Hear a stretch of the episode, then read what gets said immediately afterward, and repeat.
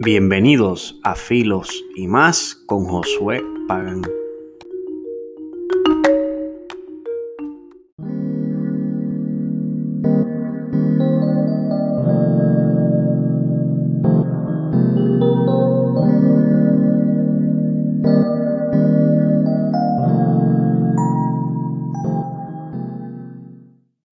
Muy buenas noches, buenas tardes y bienvenidos a otro episodio más de Filos y más con Josué Pagán.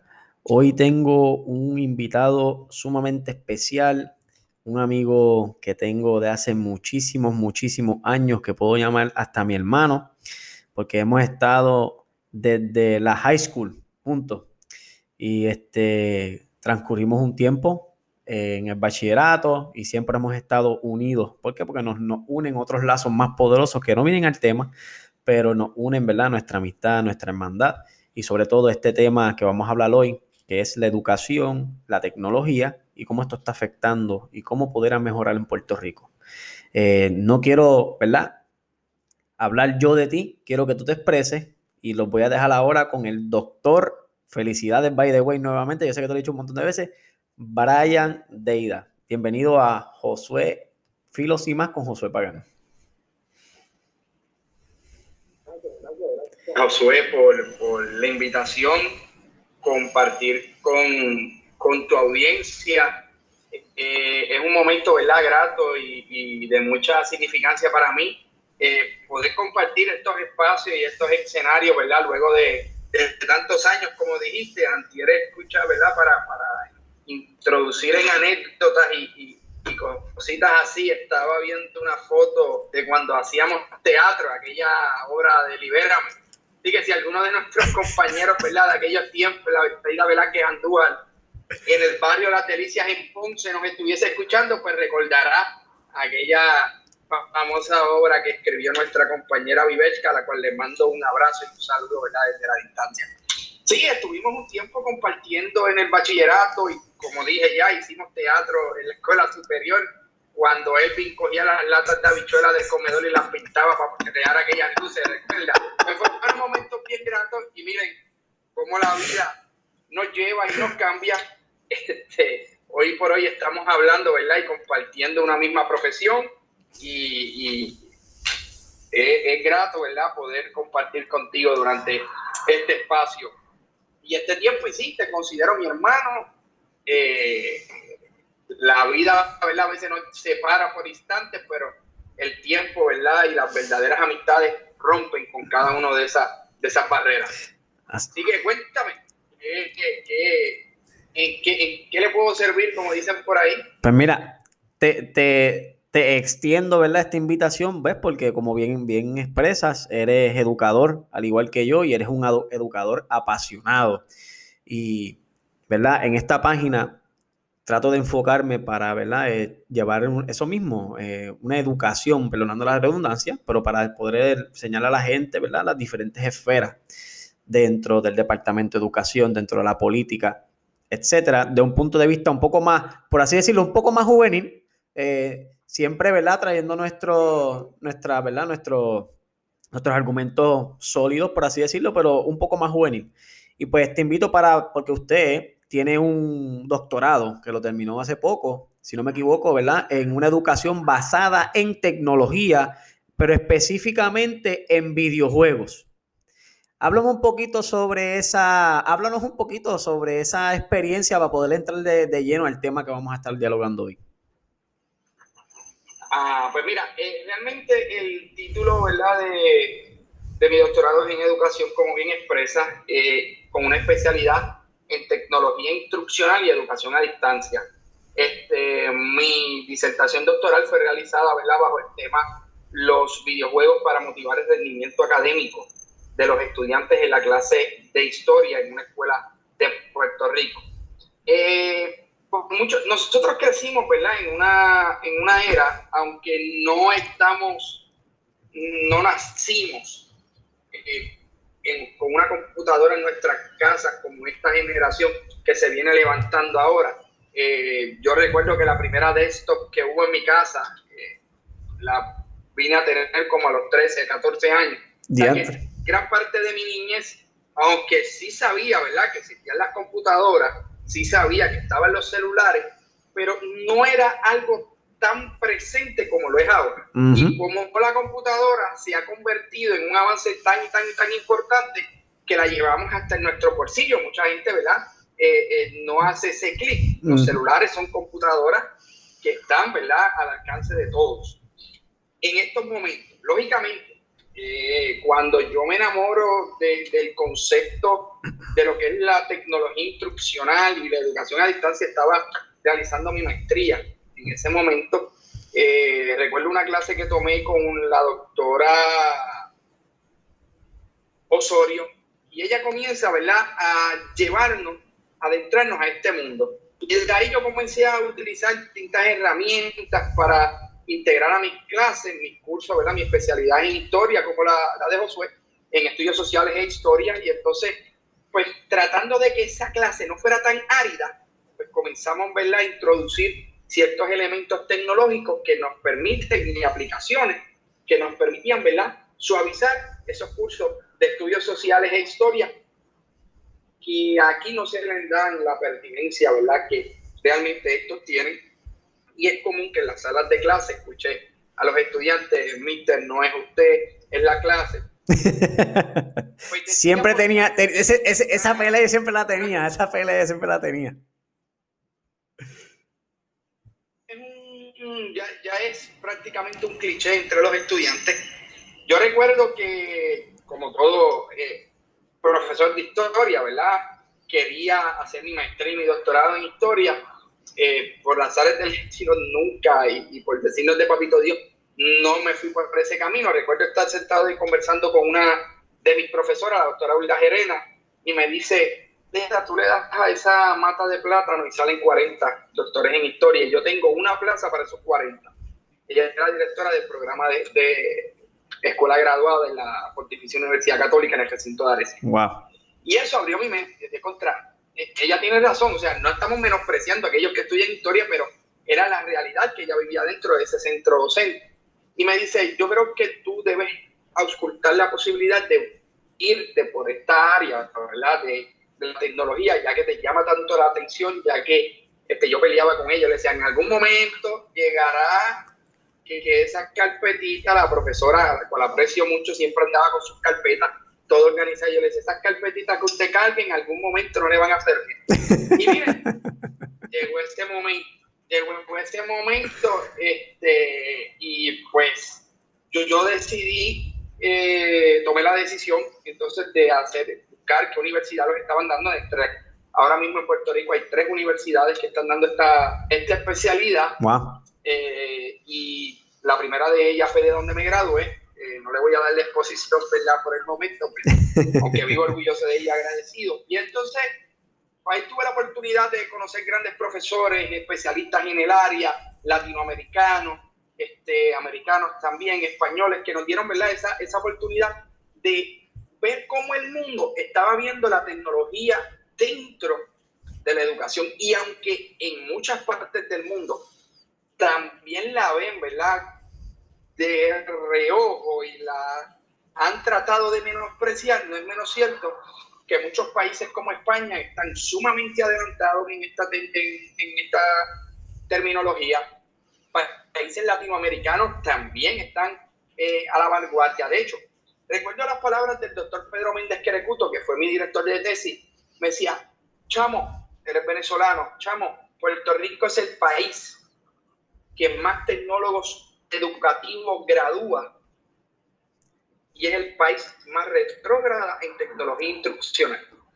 ¿Tú puedes creer eso? Lo que dice el doctor Pedro Méndez Querecuto. O sea, él lleva alrededor de 14, 15 años este, enseñando aquí en Puerto Rico. Eh, eh, trabajó en la Universidad Central de Venezuela y él te está diciendo que él es testigo de la cantidad de tecnólogos educativos que Puerto Rico, que Puerto Rico gradúa y miren lo atrás que estamos en, este, en estas cosas. Pero eh, todo de alguna manera obra para bien. Puerto Rico tiene una cantidad de especialistas, como él dice, en esta área, dispuestos a aportar algunos que escriben, otros que no escriben. Este, pero lo importante es que nosotros comencemos a llevar un mensaje de conciencia en estos momentos de la importancia que tiene la tecnología y los avances, porque la gente tiene la concepción de que la tecnología es única y exclusivamente eh, aquello que es digital. Yo quisiera, Josué, que tú estuvieras en los tiempos de, eh, de antaño, como dice el viejo mío, donde se comenzó a pelear papel en los estudiantes en vez de utilizar las pizarras. Y en aquel entonces decían que el estudiante iba a perder la capacidad de escribir de forma lineal. Ya no usamos las pizarras verdes, utilizamos, sí, acuérdate que la, la, la pizarra no tiene líneas. Entonces, oh, sí, sí, sí, sí, sí, sí, sí. Se va subiendo ¿verdad? esa línea y pierde esa habilidad. Exacto, me acuerdo, me acuerdo. Pues se van sustituyendo unas habilidades por otras. pero imagínate, si ese era yo, si entramos en otros temas, eh, cuando se introduce el abaco, cuando se introduce la, el abaco para la matemática, utilizamos el abaco para, para hacer sumas de, de matemáticas, esos tiempos antaños, entonces ya con los, dedos no se, no se comienza, ¿verdad? A trabajar esas habilidades que la gente, pues, se van sustituyendo unas con otras. Y a veces tú puedes pensar que es real que un maestro de matemática no debe usar una calculadora, pero caramba, cuando estamos en una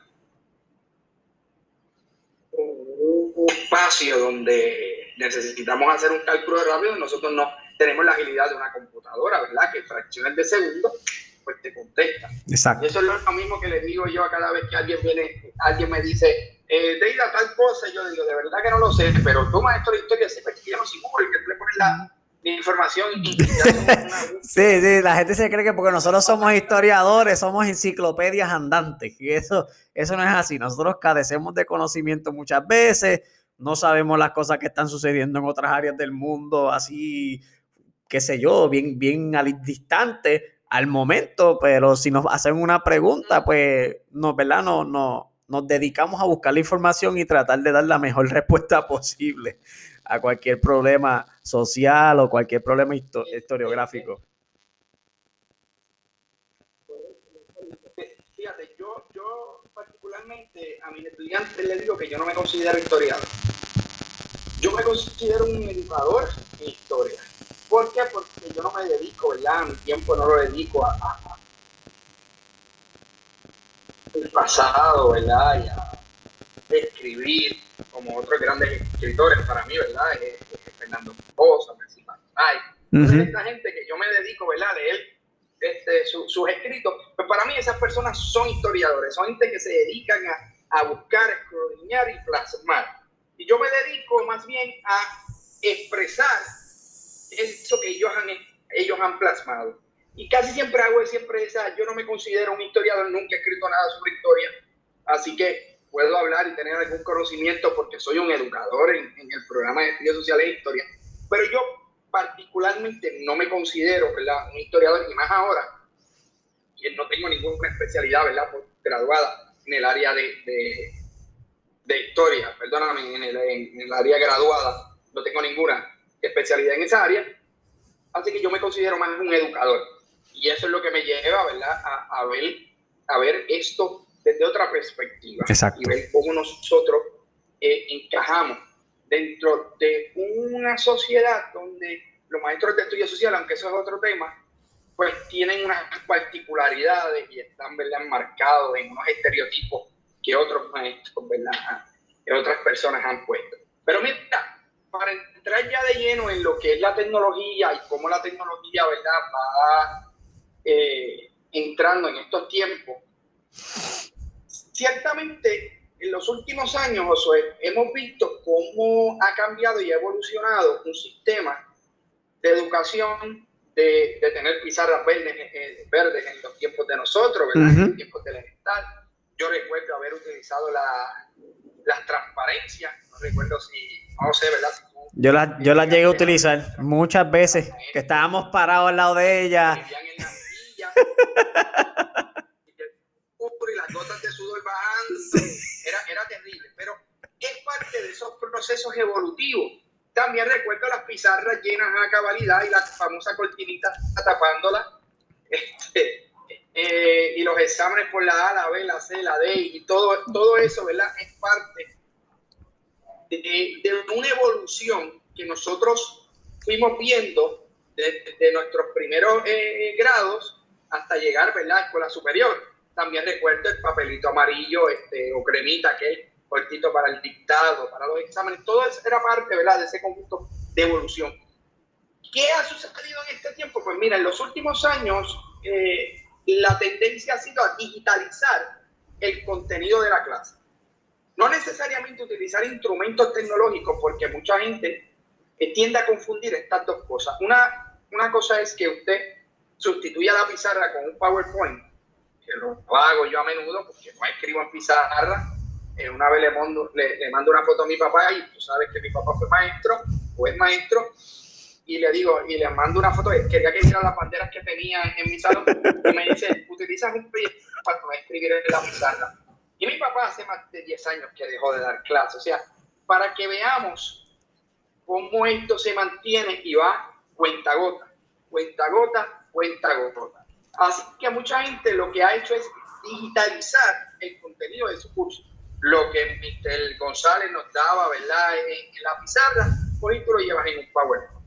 Y el PowerPoint pues ha evolucionado también. Las herramientas de PowerPoint han dado otro tipo de, de vistosidad, eh, los hipervínculos eh, y otras cosas que nos permiten entonces a nosotros los maestros pues darle vistosidad y hacer algo distinto. Cuando nosotros utilizamos también los módulos interactivos dentro de la sala de clase por medio del uso de PowerPoint, estamos ya entrando en otro mundo un poco más profundo. ¿Por qué? Porque ahí entonces sí estamos dando una tecnología y dándole al estudiante la oportunidad de que un curso vea cosas que le puedan interesar. Yo utilizo mucho en mi curso Kahoot. Kahoot es una aplicación de preguntas gamificada, no es un videojuego, no es, ¿verdad? Eh, eh, un juego donde el estudiante va a crear una, una personalidad, un personaje, un avatar es simplemente una aplicación donde el estudiante va a alcanzar unos retos y va a contestar unas preguntas y crea una competencia entre los estudiantes. Eso es lo que se conoce como el concepto, de gamificación. Hasta, hasta los grados y hasta los posgrados utilizan eso, Brian. Hasta los posgrados utilizan eso. Me recuerdo muy bien que mi, una de mis, una, la doctora, ay Dios mío, de una de mis clases de maestría era loca con esa aplicación y llegábamos un miércoles a la clase y sabe que te venía un quiz y no era un quiz con un papel y lápiz, no, era un quiz de Kahoot. De manera, ¿verdad? Bien, bien, e, eso te hace, ¿verdad? No sé, para mí era competitivo, pero también te hacía interactuar con tus compañeros de manera bien efectiva. ¿Por qué? Porque tú, ah, no, eh, eh, esa es la A, no, no, esa es la B, y hacemos estos equipos y, empezamos a consultar de las respuestas. Entonces, cuando vienes a ver que ponen la B y el equipo A pone la C y sale que es la A, entra un diálogo, entra un tipo de discusión de por qué lo es, que es una herramienta tan demasiado efectiva no solamente para ¿verdad? introducir el compañerismo, sino que también para hasta hacerlo algo competitivo y algo entretenido. Pues mira, Josué, tú lo estás viendo desde la parte del estudiante, todo lo que genera en el estudiante. Yo recuerdo que una vez yo le di a, a le daba a mis estudiantes antes de, de cada examen la Kahoot. Y viene un estudiante, una vez que no lo di, y un estudiante me dice, yo fracasé porque usted no dio caso. Que yo cojo caso, yo recuerdo las preguntas que usted hace por medio de, la, de los colores, asociaba los colores que él utilizaba. Sabes que Kahoot, si tú lo pones en, en live audience, a ellos lo que le da es, ¿verdad? Son los colores y ellos eligen el color Exactamente. de la respuesta. Por los colores él hacía esa asociación. Eso está muy bien y ahí tú ves que hay un aprendizaje significativo en el estudiante y ahí entramos en una teoría. Exacto. Eh, eh, en una de las teorías, ¿verdad? Que es del aprendizaje significativo de Asbel o de que usted, ¿verdad? Entienda, ¿verdad? Y siga como docente y profesional de la educación. Pero mira, cuando tú lo ves en la contraparte, cuando tú ves esto desde el maestro, ¿qué es lo que puede lograr el maestro con esto? Pues mira, que ajuste permite a ti ver cuál fue el porcentaje de estadístico de respuesta de cada una de las premisas que tú hiciste. Y eso te permite también, si ese aprendizaje que tú estuviste llevando durante el periodo de la clase fue efectivo o no. Si tienes, yo tomaba decisiones muchas veces de aplazar un examen puestas de Kahoot. Wow. Oye, decía, contra, espérate, tengo que dar otro repaso, tengo que volver a la retroalimentación. Porque mira, esta, estas tres, cuatro preguntas, mira cómo ellos se fueron, ¿verdad? Bajando y la porcentaje de contestación o de correcto en esos estudiantes estaba. Mucha gente va a decir, ah, pero es que hay unos que son unos irresponsables, hay otros. Sí, pero es que dentro de la educación, y quizás nos estamos viendo, ¿verdad? Lo que es medición, evaluación y assessment, los exámenes tienen una evaluación dual no solamente tú evalúas el conocimiento del estudiante, sino que también estás evaluando cuán efectivo es tu proceso de comunicación con los estudiantes. ¿Y a qué me refiero? Me estoy refiriendo que de cuán efectivo ha sido la explicación que tú le estás dando a esos estudiantes de X o determinado eh, tarea o tema. Así que Kahoot, al igual que Quizlet, al igual que otras tantas herramientas eh, instruccionales que existen de gamificación o no, te permiten a ti también evaluar procesos que antes eran áridos, que tenías que sentarte, hacer una tabulación, buscar, mira, en la pregunta, en la premisa número 7 del pareo de 30 estudiantes que tengo, no creo que alguien tenga tanto en estos momentos, que el departamento así lo quiera ver, pero pongámosle de 15 estudiantes, 10 salieron mal, pues algo, algo está pasando, algo tenemos, ¿verdad? Que, que comenzar a evaluar de nuestro sistema. Exacto. Quizás fue que la pregunta estaba más redactada, no, no fue eh, eh, mejor manera. Todo eso ¿verdad? es parte de esa esencia. Así que mira cómo con algo tan sencillo como el utilizar una aplicación, nosotros un espacio tan grande dentro del aula de clase. Y para eso no tenemos que esperar que el departamento, ¿verdad? Nos adiestra porque hoy día eh, tenemos muchas herramientas. Eh, YouTube, cualquier cosa que tú quieras hacer, te presenta, ¿verdad? alguien tuvo el mismo problema que tú, lo descubrió y dijo, déjame hacer un video para explicar cómo se hace esto. Eh, nosotros tenemos una generación, Josué, que está sumamente atada a la tecnología. Demasiado. No necesariamente domina la tecnología no necesariamente domina la tecnología como a veces pensamos. Una vez la abuela de mi esposa me dice, mira qué inteligente esa nena, en referencia a mí, que sabe cómo buscar esa, esa, esos videos que ella ve. Y yo le digo, mira, este inteligente no es, inteligente es el ingeniero de Microsoft. Exacto. De lo que ella busca, le presenta los videitos porque ella no conoce ni sabe lo que está haciendo. Ella simplemente va a ver un algoritmo, va a ver la cantidad de videos que ella comúnmente ve, y eso es lo que le va a aparecer ahí. Cuando uno le parece interesante, lo va a oprimir y lo va a ver.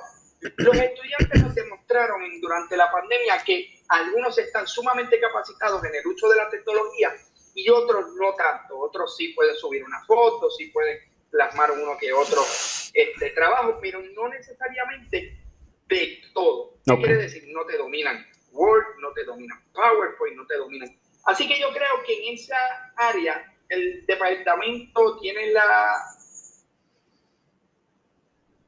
opción una implementación curricular más agresiva en el área de tecnología.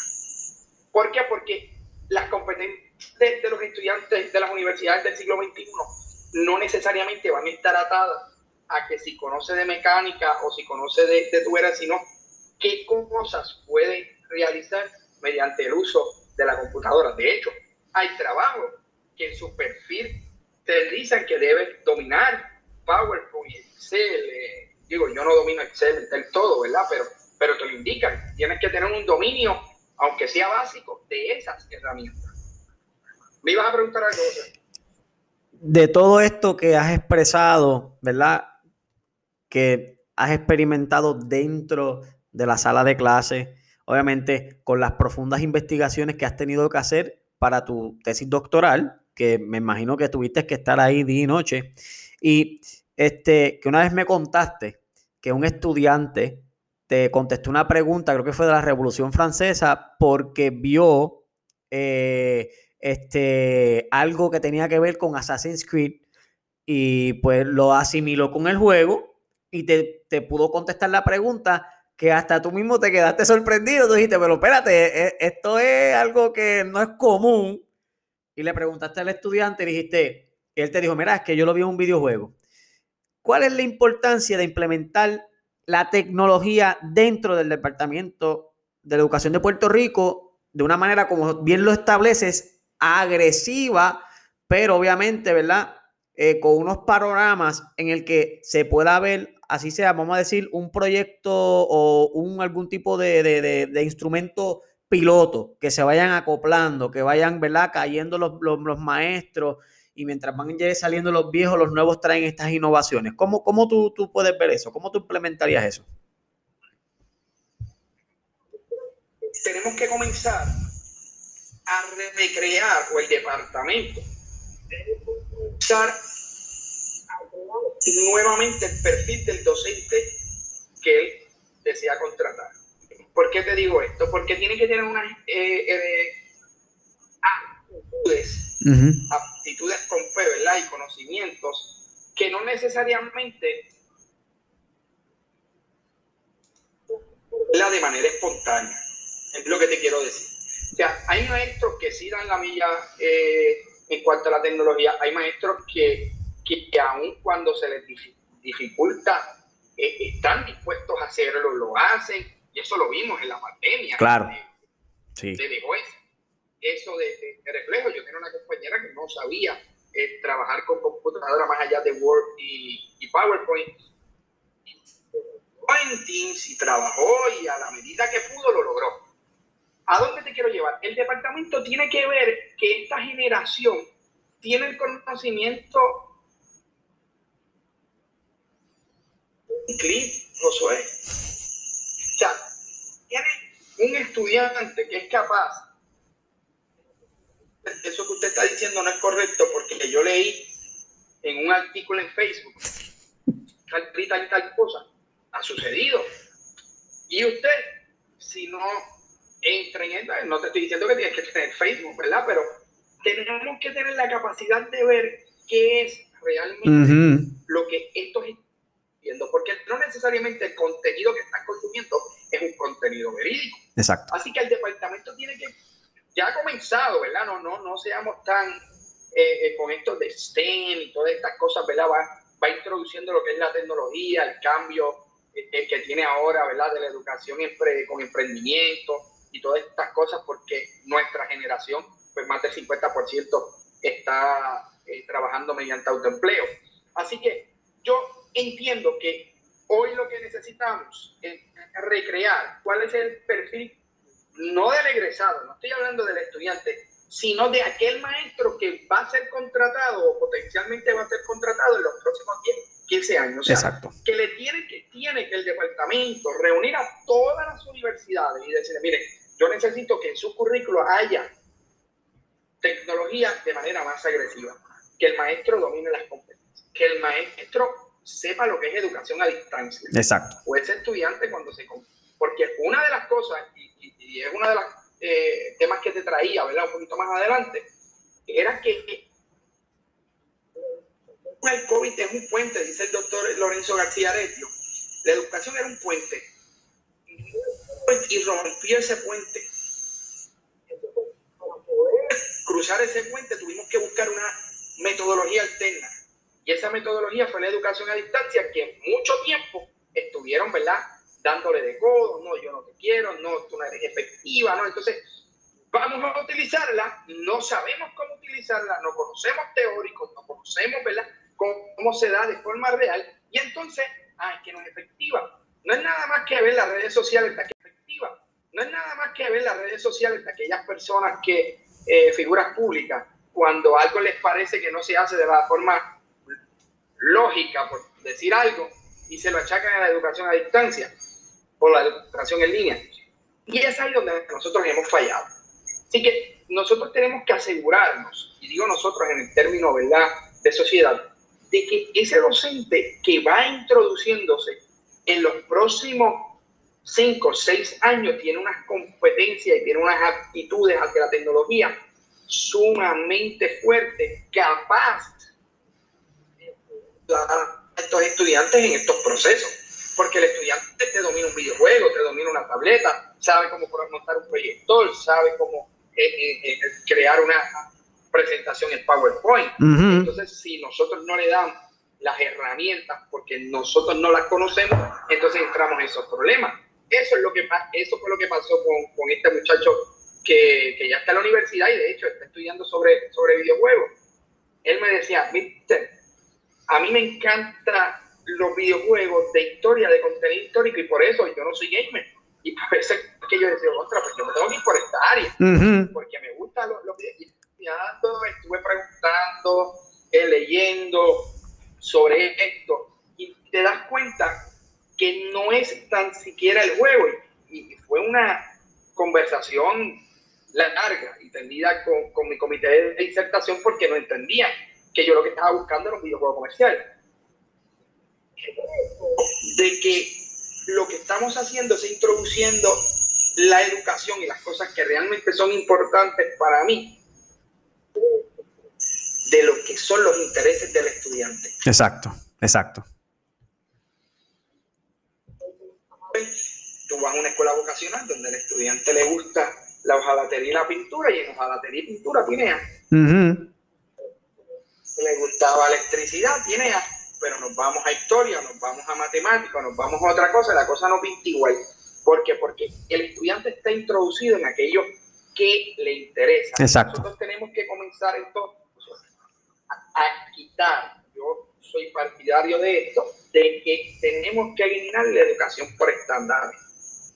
Tenemos que comenzar entonces a educar al estudiante desde los intereses del estudiante. Exacto. Evaluar al estudiante sus capacidades, por lo que le interesa, por lo que le gusta. No todo el mundo va a ser autónomo. Yo, yo, yo, ahí yo estoy 100% contigo, 100% contigo. ¿Por qué? Porque si tú miras estos, estos programas educativos sumamente exitosos, y es el que yo siempre hablo, Finlandia, yo amo Finlandia, yo lo estudio, lo leo, es excelente. Son unos programas sumamente constructivistas, pero son así mismo. ¿Qué es lo que el estudiante le interesa para poder mantenerlo de una manera feliz en un ambiente escolar? el estudiante se vuelve loco, por así decirlo, cuando está en una aula más de 45 minutos y tú lo tienes ahí con la cátedra, como bien tú estás diciendo, así sea hasta de PowerPoint, así sea con tecnología, el estudiante se vuelve loco. ¿Cómo nosotros, verdad, podemos integrar esto trayendo tecnología, trayendo unos periodos de, de clases más cortos, donde podamos informar al estudiante de una manera más efectiva, más asertiva, más clara, donde ellos tengan la libertad de poder exponer cualquier tipo de tema que quieran hablar también. O sea, que no solamente nos estructuremos basado en un currículo escolar que obviamente tiene unos estándares, tiene unas expectativas, tiene un sinnúmero de cosas que hay que, ¿verdad? Este, lograr y poder, ¿verdad? Sostenernos como sociedad y como, como comunidad estudiantil.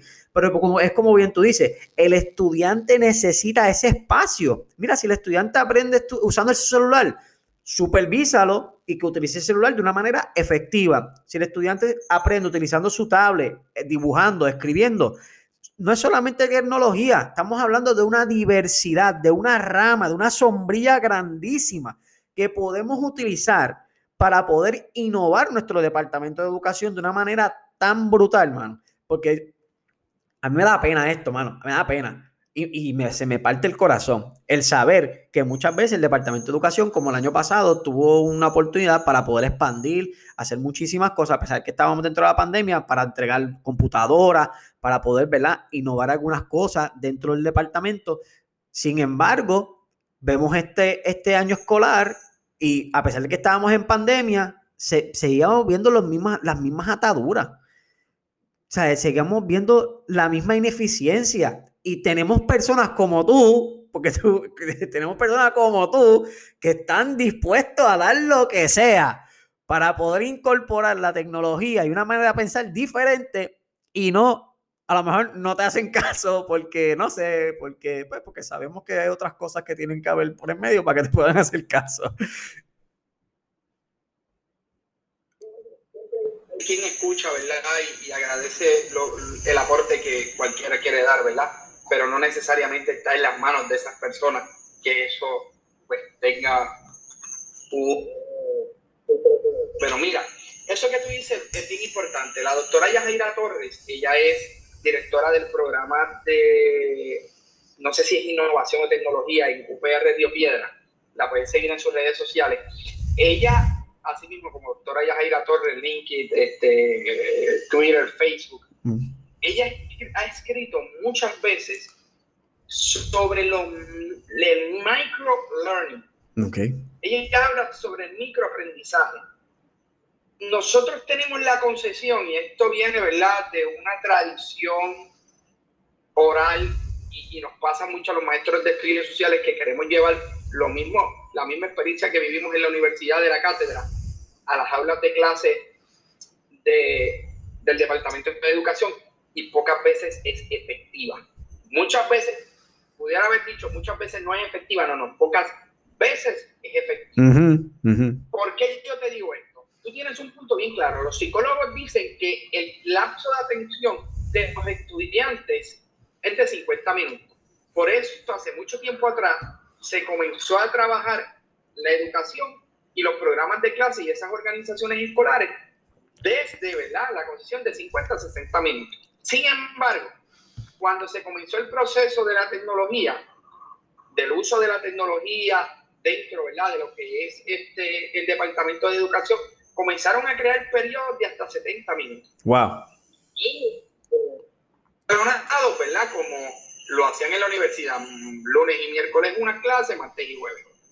Y yo le decía en aquel entonces, tenemos que ver lo que dicen sobre esto y los teóricos han planteado en muchas ocasiones de la educación a distancia, que cuando no hay un contacto visual formal, aquí nosotros nos estamos viendo, pero tú no sabes si yo realmente te estoy mirando a los ojos o no.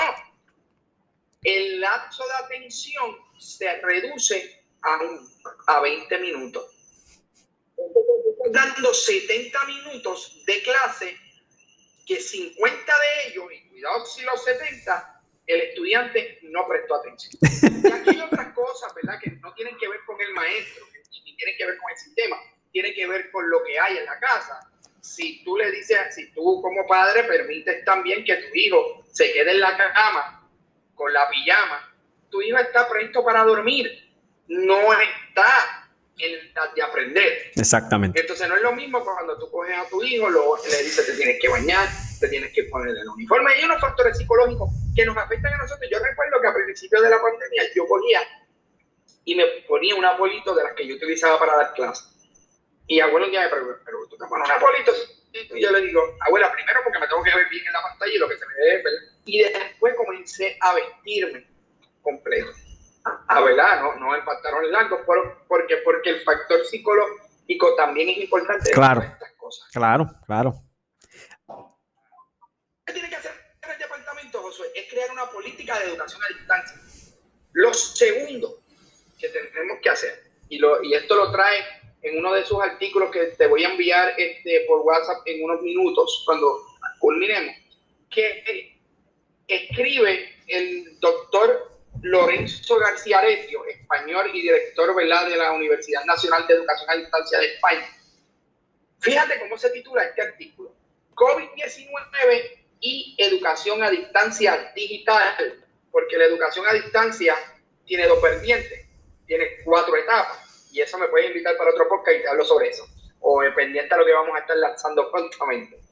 Pero la educación a distancia digital es lo que nosotros estamos llevando, es lo que estamos haciendo, esa inmersión del podcast, esa inmersión, ¿verdad?, de los influencers dentro de esa era, y entra, ¿verdad?, la educación como parte fundamental de estos procesos.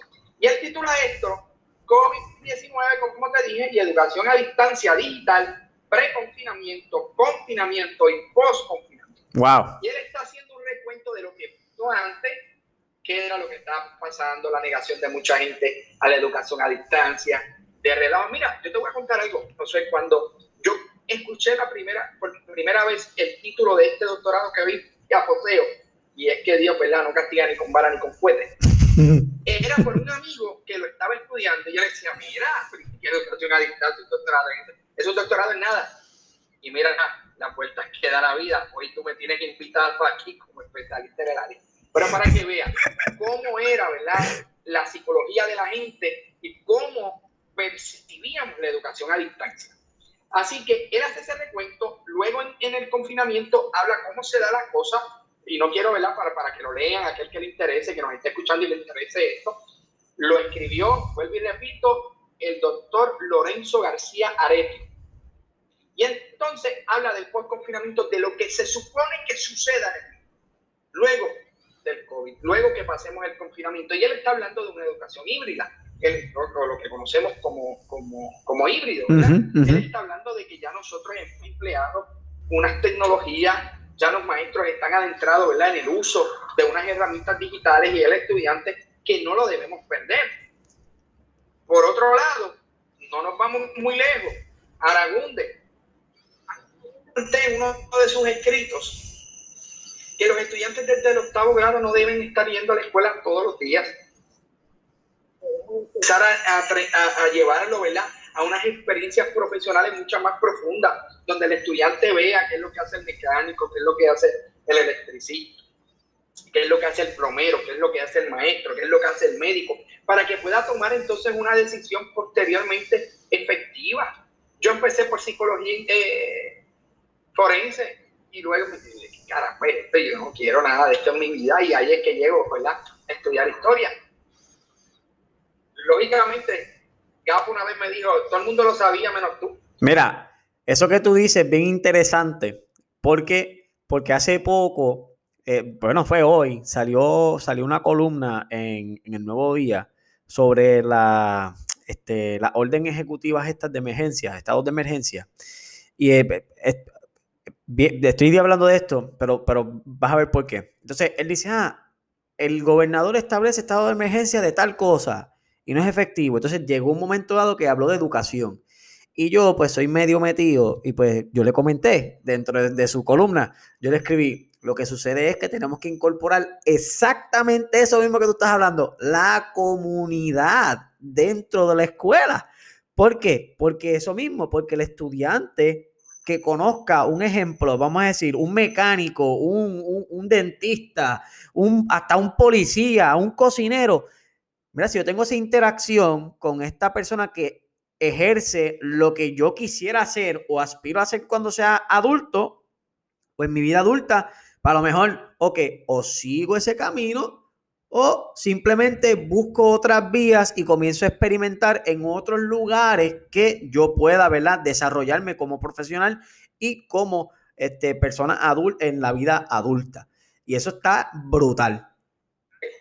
El problema, el problema que tenemos, para, y disculpa que te diga así, tranquilo, y ya me siento fuera de un ámbito eh, más, más académico, es que cualquiera se siente con el derecho a opinar educación aunque no tenga el peritaje necesario.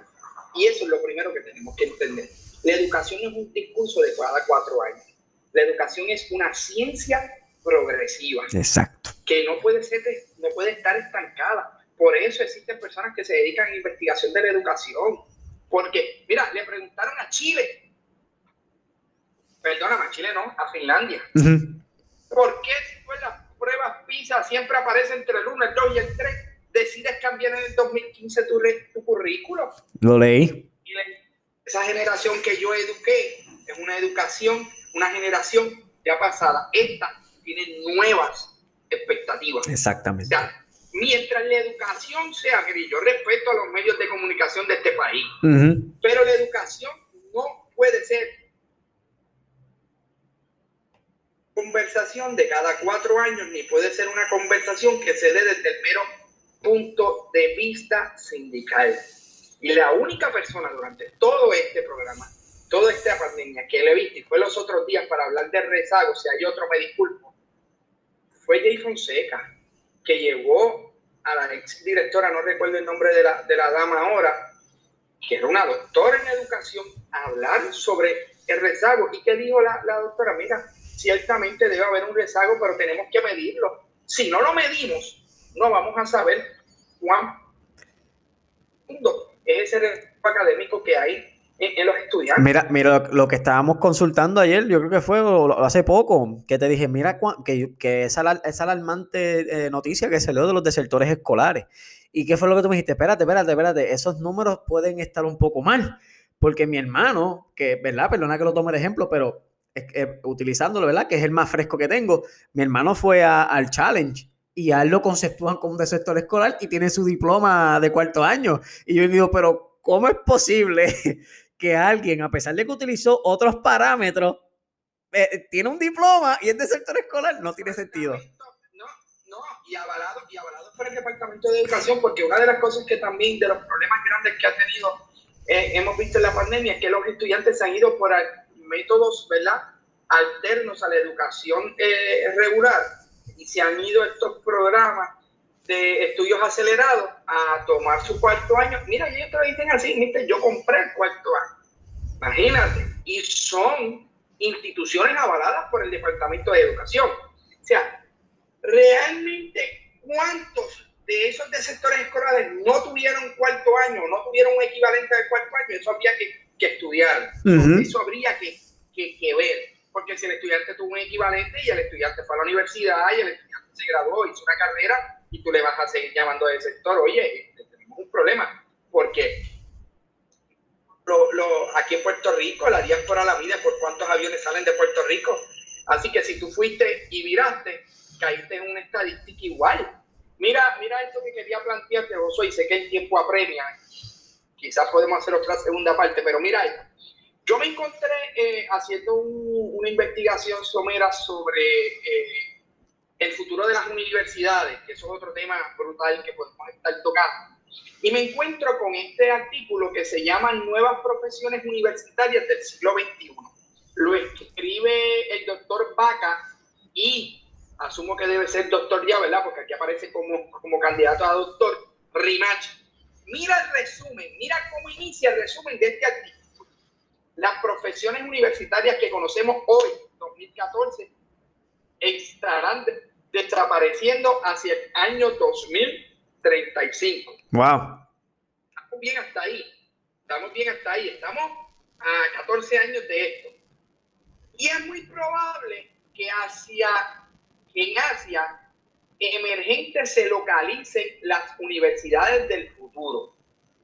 China, Corea del Sur y Japón han educado más de 5 millones de científicos e ingenieros en Estados Unidos en los pasados 25 años, desde el 1990 hasta el 2014. Los sistemas universitarios de Asia emergente ocuparían el primer lugar hacia el año 2030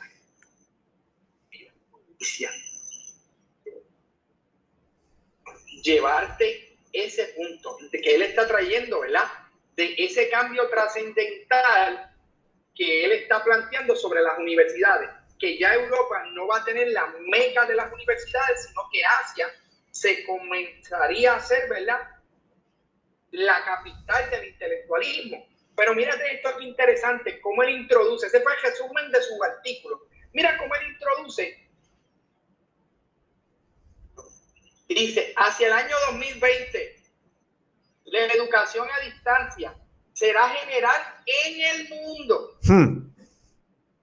Universidades que no establezcan la educación a distancia en posgrado, entiéndase bachillerato, y más tarde en pregrado, serán desplazadas por Google. Discúlpame, cometí un error.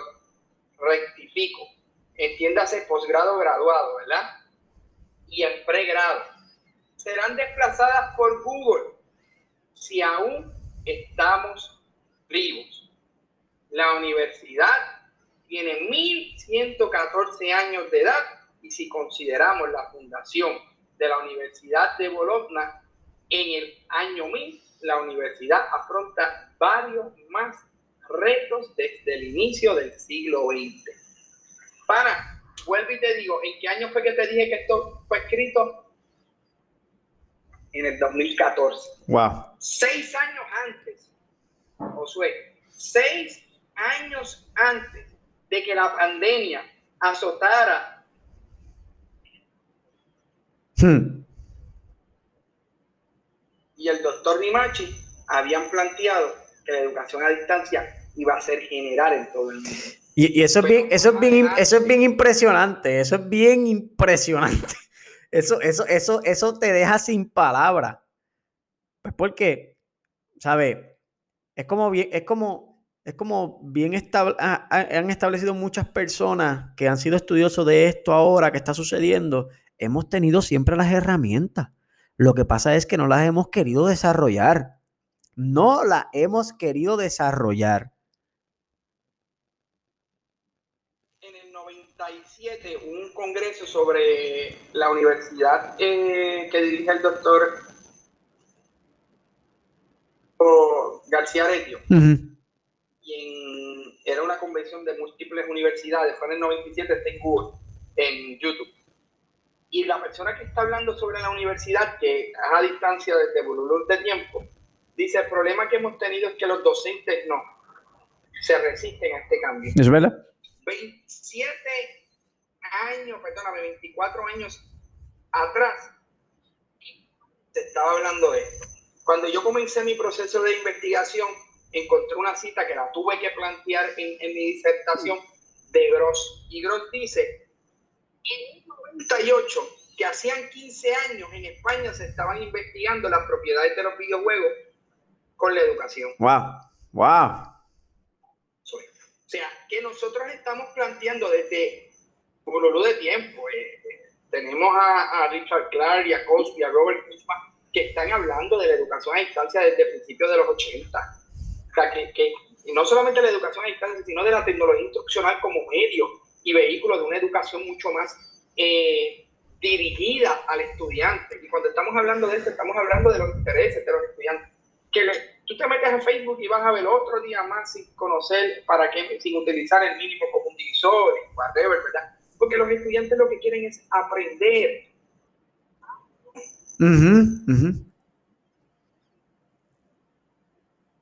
Redes cortas están teniendo un auge brutal. Dentro, o sea, alguien que se dedique, como tú y como yo y como otros tantos compañeros de nosotros, ¿verdad? Que se han dedicado en los últimos años a, estudiar unas carreras universitarias largas, no existe. Yo le decía a, la mamá de, mi esposa, llevo 11 años, desde que salí de la, de, la escuela superior hasta que me gradué de doctorado, fueron 11 años. y por ahí, ¿verdad? Hay algunos que pararon, otros que no, yo lo, yo lo seguí corrido. ¿A dónde te quiero llevar? El cambio es inminente estás en el barco, te vas a quedar atrás. Tenemos que comenzar, ¿verdad?, a ver esto desde otra perspectiva. Tenemos que ver y darle al estudiante lo que el estudiante necesita. Y que el maestro tenga las mejores herramientas, porque tú no le, cuando alguien va a aprender a guiar, tú no le dices, ok, cómprate el carro, a la plaza del mercado en el carro que cuando llegues aquí yo te voy a ayudar a guiar, te voy a enseñar a guiar. Eso no puede ser así. Tú no le puedes decir a un maestro, que prenda la computadora, le da la computadora, le dice prende la computadora, que mañana tienen un adiestramiento a las 8 de la mañana, partiendo de la presunción de que el maestro conoce de computadora. sepa ni, ni, ni, dónde está ni, dónde prender el bendito, el bendito botón. Como que, mira, este hombre me acaba de dar aquí un, un, un, qué sé yo, esto, esto parece algo raro, algo marciano, como dicen, un extraterrestre, tengo en mis manos, no sé ni cómo prenderlo y él pretende que yo mañana llegue allí con esto encendido. En 2007 se integra, 2007-2008 se integra el CIE en Puerto Rico, en el sistema de, educación. Evolucionado a su máximo eh, potencial. Todavía hay compañeros que no lo dominan eh, al 100% porque todos los días y todos los años le hacen cambios y, y entonces tenemos lo que aprendieron, era como esa canción de me parece que era de, de Gilbertito Santa Rosa, cuando me sabía todas las respuestas, me cambiaron todas las preguntas. Tenemos a los maestros para que se adiestren, para que los adiestren, que ese adiestramiento no sea atropellado. Yo honestamente creo que lo que hizo Power Learning y su adiestramiento en cuanto a contenido estuvo excelente. El tiempo para que esos maestros se adiestraran, con los maestros se les olvidó, maestros se adiestraran, con los maestros se les olvidó todo lo que eran las inteligencias múltiples, la educación diferenciada, todo lo que se discute como, como parte importante de, de la sala de clase para adiestrar a los maestros, eso se fue por el piso. No estoy hablando, ¿verdad?, de la compañía que lo hizo, estoy hablando del sistema. Exacto. Estoy hablando, ¿verdad?, de, de que organiza todo esto. Así que yo entiendo que lo que tenemos que hacer para que esto eche para adelante, para tener un, una integración de la educación a, a, distancia y de la tecnología fuertemente es que el departamento primeramente cree una política de educación a distancia, que el maestro sepa lo que está hablando que el maestro conozca también que existen unos teóricos que no pueden pasar. Eh, eh, en esto yo le decía una vez a una persona, mira, lo que sucede es que la educación a distancia, creo que fue a ti, Josué, ni el estudiante quiso tomar lo que le correspondía y el maestro se vio cohibido a soltar lo que debía. Uh -huh. Sí, ¿verdad? Me acuerdo. Es el estudiante, hey, es el estudiante el gestor de su conocimiento. Exactamente más constructivismo. De hecho, yo fui más allá, y, y esto quizás no, no, no, caerá bien. Yo fui más allá y yo dije, Josué, el problema es que la educación a distancia y el COVID reflejó que realmente Puerto Rico no se implementa el constructivismo como realmente debe ser. Y eso sonará fuerte, sonará diantre que está diciendo este, yo implemento no, porque cuando nosotros le damos a, a los estudiantes todo digerido, no estamos dejando que ese estudiante construya su propio conocimiento. Y es ahí a donde vamos, es ahí a donde... Has dado en, has dado en, una, en un punto focal de nuestra, tanto, tanto nuestra filosofía como, ¿verdad? La manera que nosotros la impartimos como, como docentes, como maestros. Eh, a lo mejor habemos, ¿verdad? Y hablo por mí, al igual que yo conozco y hablo por ti también, habemos maestros que nosotros dejamos a los estudiantes crecer. Mira, esta, esta, este, este, este, esta es la sala de clase de, de Mr. Pagan, por así decirlo, pero no es mi sala de clase, es tu sala de clase. Tú haces lo que tú quieras hacer, qué es lo que tú necesitas, cómo tú te puedes desenvolver como estudiante. Hay unos parámetros, hay unas reglas, hay unos estándares que tú tienes que seguir y que, que hay que llegar. Pero tú como estudiante, ¿qué en realidad tú necesitas para poder llegar a ello?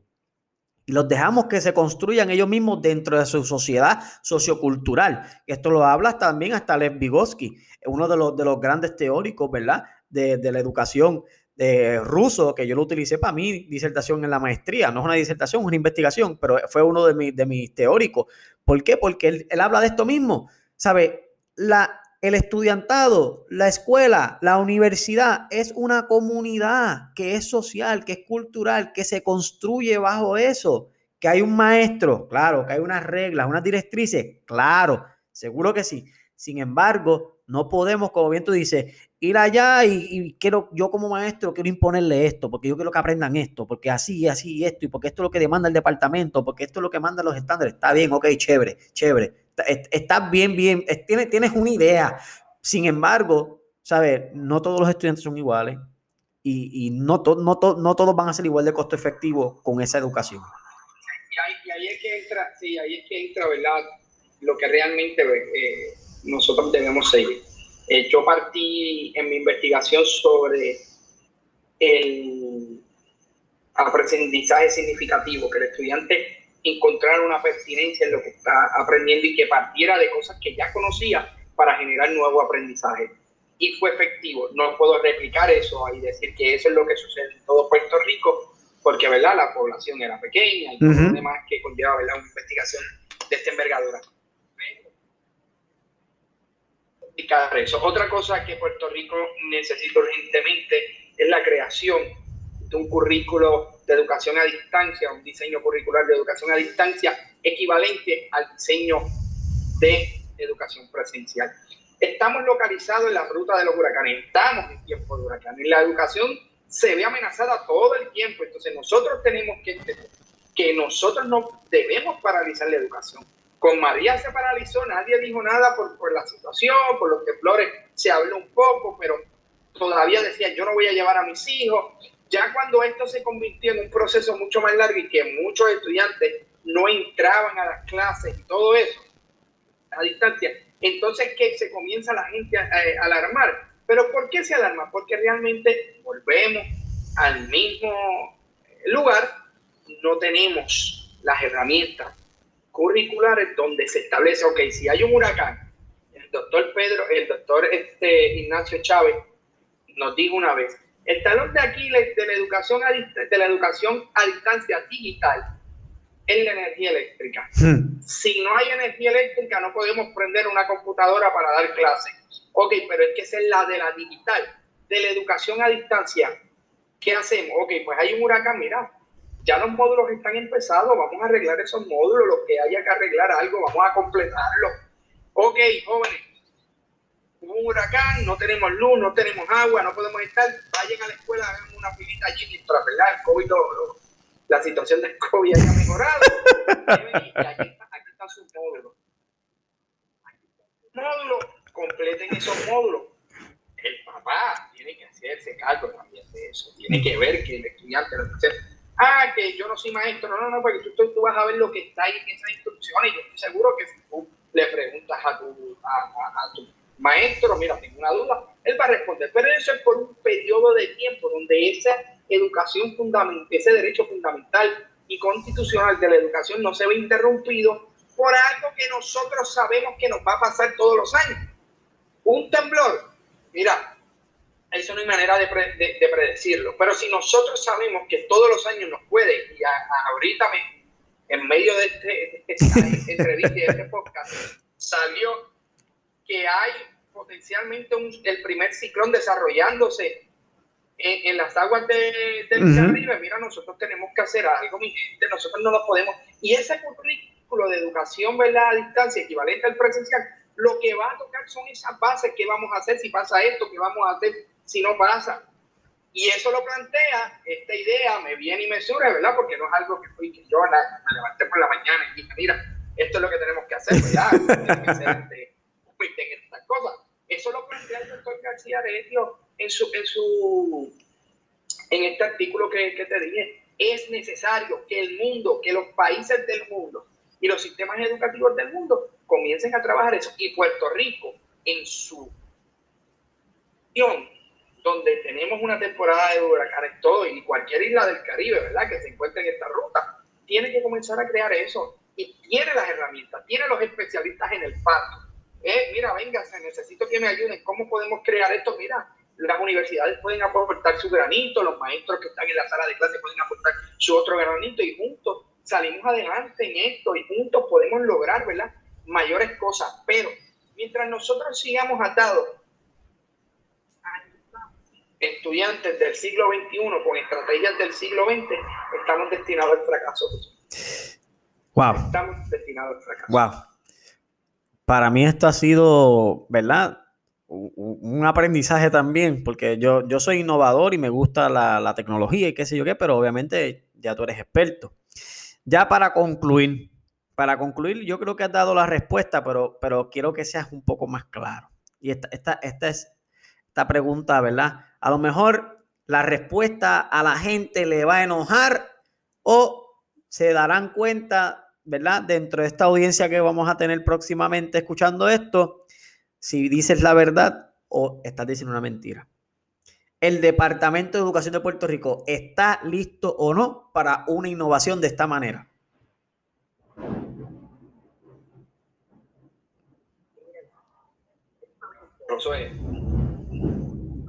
Es curso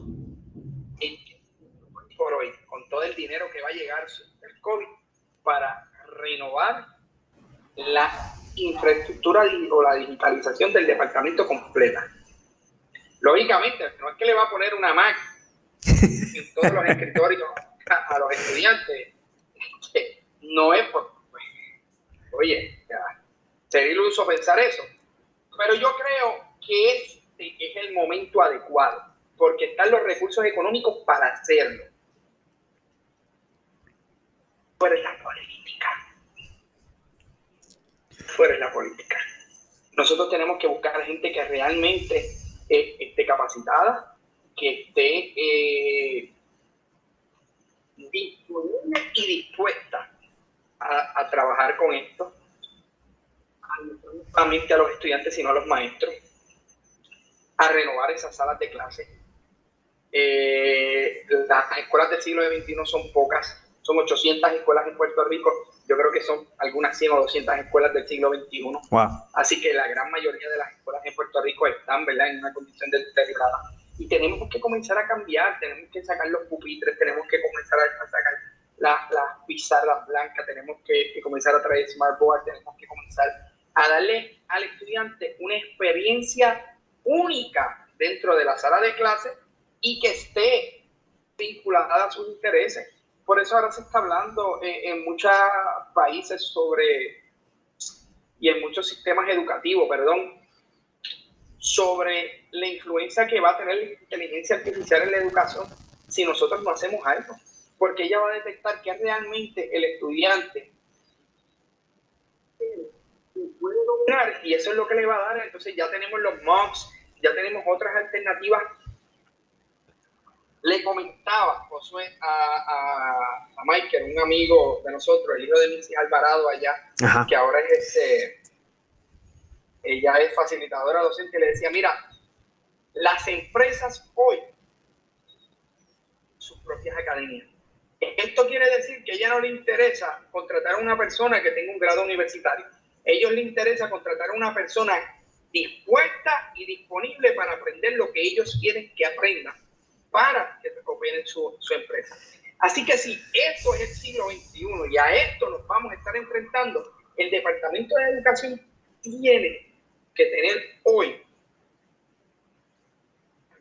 de renovar y tenemos los fondos, los fondos los vamos a tener porque el dinero que viene, eso no es un secreto para nadie, que viene dinero y mucho. Hoy, eh, eh, en estos días, mientras nosotros hablamos, hoy miércoles, esto saldrá el viernes, creo, pero hoy miércoles el, secretario de Educación Federal, el doctor Miguel Cardona, está en Puerto Rico, está viendo este, cuáles son las necesidades, es el primer este, secretario federal puertorriqueño, o sea, que eso para nosotros,